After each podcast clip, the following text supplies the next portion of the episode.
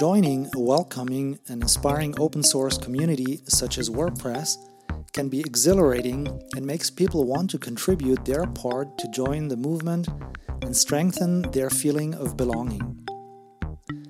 Initial enthusiasm can easily lead contributors to slowly spiral into overcommitting and feeling obliged and responsible for a project. There's a cost attached to anything we do, even when we're talking about unpaid volunteer work done in one's spare time. And that cost will be paid in some way or another.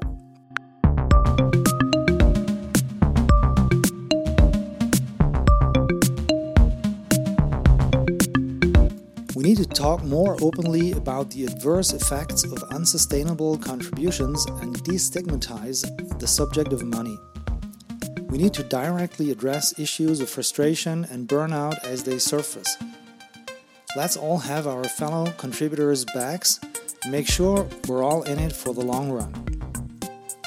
This episode of the OpenStream podcast is a great talk by WordPress consultant, speaker, software engineer, and WP CLI maintainer Alain Schlesser from Germany. At WordCamp US 2019 in St. Louis in the US state of Missouri, he spoke about the cost of contribution.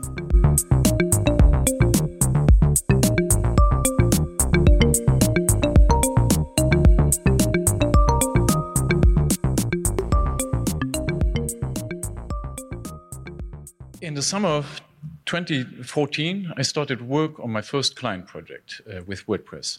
I had just switched careers from uh, government agent to software developer.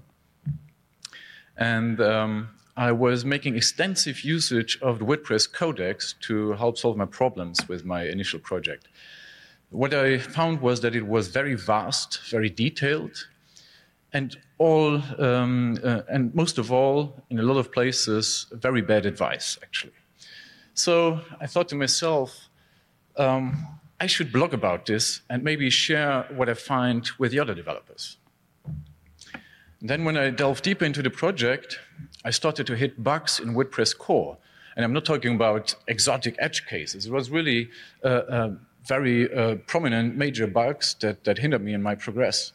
And I found out that the bugs were known, there were patches already available, and they were just waiting to be committed um, so that the problem would be solved. They were waiting for several years already. So I thought to myself, maybe I should contribute to WordPress core to help fix these bugs faster. Um, maybe this, this way of, um, of sliding into contribution slowly uh, maybe that's something that's, that's known to some of you. Um, for me, uh, after a while, it was that I was starting to question my choice of the platform because WordPress had not been the development tool I had hoped it to be. And um, I, um, uh, I thought that there might be something that, that would be more productive for me. And just when I considered switching, I experienced one thing that con- continues to keep me within this space the WordPress community. So that's all of you folks. Um, the, this community is very passionate.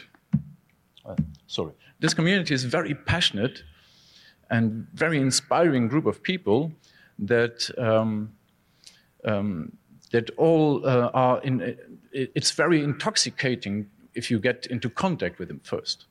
Um, and I was immediately hooked um, but after a while, I noticed that this, um, this group of very in interesting and inspiring people, that for some of them, the community had a very bad long term effect on them. I witnessed stress, frustration, anxiety, uh, burnout, and a lot of churn in general. And I was wondering how, how is it possible that such a seemingly positive environment can have such a devastating effect on some of its members? Um, what I found out is that I believe most of it to be traced back to a root cause of cost. So everything comes with a cost attached. There, it might be combined cost, like, for example, uh, might be the, uh, the cost in energy to operate your body and your mind, the cost of opportunity for not doing something else, the financial cost of travel and accommodation for attending an event. Um, and all of these costs, the best way to cover them is using money. The um, uh, money is the best, uh, the tool that's best fit for the job because it is easily tradable for other resources and it is on its own neither intrinsically valuable nor uh, very uh, nor scarce. So um, um, it is um, the best way to cover costs. But most of the uh, open source contributors, they're not being paid to contribute. They don't earn money to cover their costs. So what they use instead to cover the costs is time. But time is a much scarcer resource than money. And if you overdo it, you're spending the time that is actually meant to go into your health or your family. The, um, the main drive behind why we, we overdo things is our natural tendency for pro social behavior. Um, this is um, deeply ingrained within us because caring for our group means that we improve the viability of its long term survival, which is a fundamental evolutionary mechanism. But the, um, the pro social behavior is also rooted in another principle called reciprocity. Uh, the, it's the basic principle of um, um, getting something for uh, giving something and receiving something back. There's a hot debate that's going on for a while to find out whether the human species is tr can truly be altruist, whether true altruism actually exists. But a lot of uh, researchers agree that whenever we help someone, we ultimately do it to get something back in return. That can be a direct benefit, like gratitude or recognition, or it can be a more indirect subconscious reward, like, um, like for example, helping being the fastest way of escaping an uncomfortable situation.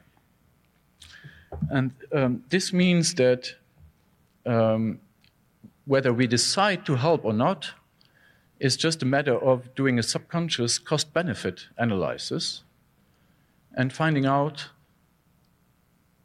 if I help now, does the return I get from this outweigh the costs I need to invest? So, wouldn't that mean that just on their own, people would naturally try to only contribute when the return they get outweighs the cost they need to invest? Wouldn't they automatically stop themselves from overdoing it and hurting themselves?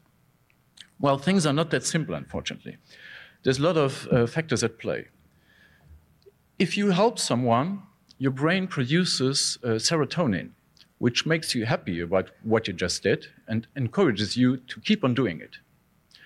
This can lead to an addiction that's commonly known as um, helper's high, uh, which makes you uh, unable to stop helping, even to your own detriment, always chasing the next helper's high.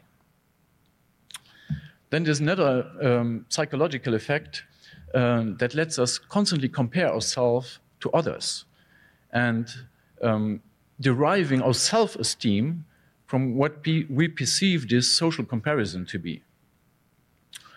Uh, if, if we see someone contribute, it motivates us to contribute as well. If we see someone contribute more than us, it motivates us to try even harder and push further um, in a given group, we also always tend to strive for conformity, to adhere to what we perceive as being the social norm within that group. What's worse, though, is that if no expectation is explicitly set to define this norm, what that should be, then we deduce, we deduce our own norm by observing the behavior of the group. This can lead to volunteers that, that have regular day jobs in their spare time try to match the output of professional full-time uh, full-time contributors that are paid by companies um, because they, that is what they perceive to be the norm within Slack, for example. They are unaware that the majority of volunteers and, and contributors, they don't even show up in Slack for weeks and months on end. All they see is the constant activity of the core team. So, taking all of these uh, psychological factors into consideration, it makes it even more important to talk about sustainability in open source contributions. Um, money is the, the best way we have of covering our costs, and we need to make sure that, um, that we, we do our best to keep on uh, contributing sustainably. So people need to be, be aware of the costs involved and how to contribute without hurting themselves or their family in the process. We need to start destigmatizing this money topic in open source, and we need to make sure that um, um, we need to make sure that the um, the overall uh, um, the overall community just uh, takes care of its own contributors to to let them stay safe. Um, it is not heroic or laudable to overdo it and to burn out. We don't need a rotation of martyrs that we, um, that we uh, burn through. We need a constant, uh, a, a constant accumulation of reasonable and sustainable effort. And please, if you see someone where you think they're overdoing it or that they are starting to burn out, please absolutely do talk to them and address the issue.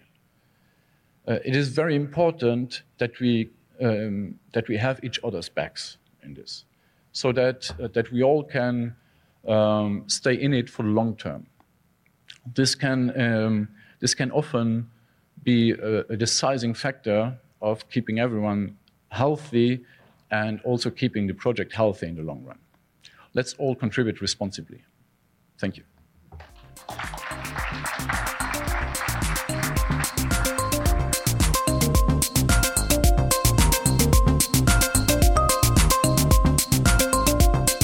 That's it for this episode. If you would like to check out other episodes, please go to openstream.ch slash podcast. Thanks for listening. Mach's gut und bis bald.